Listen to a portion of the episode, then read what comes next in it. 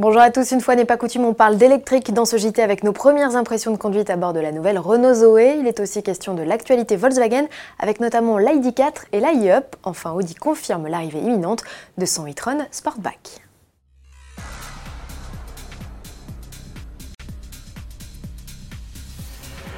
L'heure est venue d'essayer la nouvelle Zoé. C'est en Sardaigne qu'Auto Plus a testé la citadine française 100% électrique renouvelée en juin. Pour mémoire, outre un look modernisé et une finition plus soignée, elle profite de plus de puissance et d'autonomie. Qu'en pense notre journaliste essayeur Stéphane Martin? On l'écoute. Euh, c'est plutôt un bon produit. On gagne aussi en confort. Euh, on gagne en autonomie, puisque Renault annonce 395 km d'autonomie en cycle WLTP pour notre part, nous, de mémoire, on a dû faire 320 euh, km, ce qui est plutôt pas mal. Même s'il faut préciser que sur notre parcours d'essai, il n'y avait pas ni voie rapide ni autoroute. Alors on sait que c'est sur ce terrain-là que l'autonomie fond comme neige au soleil. En termes de performance, donc cette version 135 chevaux apporte pas beaucoup plus que la 110 chevaux, puisqu'en fait les, gains en performance se situent au-delà du, du 120 km/h. Déjà le 110 est largement suffisant. Ce qu'on apprécie aussi, c'est charge, l'arrivée de la charge en courant continu, qui permet de récupérer 150 km d'autonomie en une demi-heure de charge.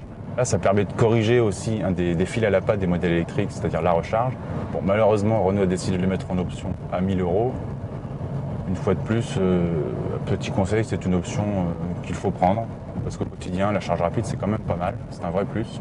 Parlons tarifs et ils sont plutôt bien placés. Le ticket d'entrée avec le moteur de 110 chevaux est fixé à 23 900 euros ou 32 000 euros, batterie incluse. Le bloc de 135 chevaux, proposé avec une finition plus élevée, démarre à 26 500 euros.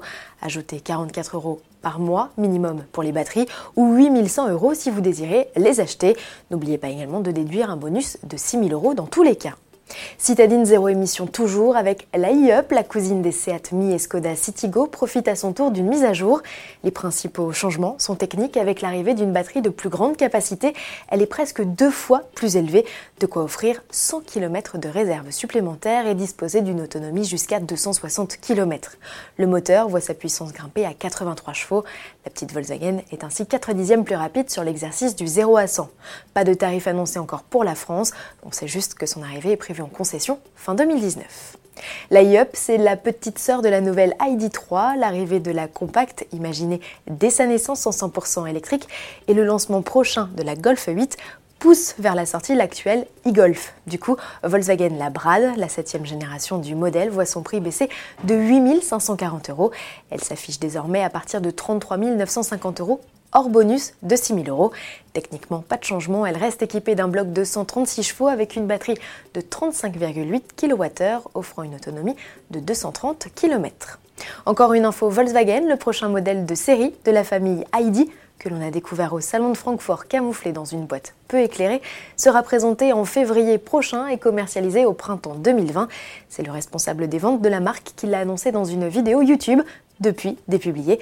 C'est donc au Salon de Genève 2020 que le SUV dérivé du concept ID Cross devrait s'offrir son premier bain de foule. À suivre. On termine ce journal avec l'e-tron Sportback. Le pendant coupé du premier SUV 100% électrique Audi fera sa première apparition publique au prochain salon de Los Angeles mi-novembre. l'e-tron Sportback doit entrer en production avant la fin de l'année en Belgique. Bon, et puisque ça vient de tomber, Romain Grosjean a été confirmé chez l'écurie de Formule 1 As pour la saison 2020. Le Français fera à nouveau équipe avec Kevin Magnussen. C'est le deuxième pilote tricolore confirmé après l'officialisation d'Esteban Ocon chez Renault. On espère que Pierre Gasly sera lui aussi sur la grille l'année prochaine. À demain.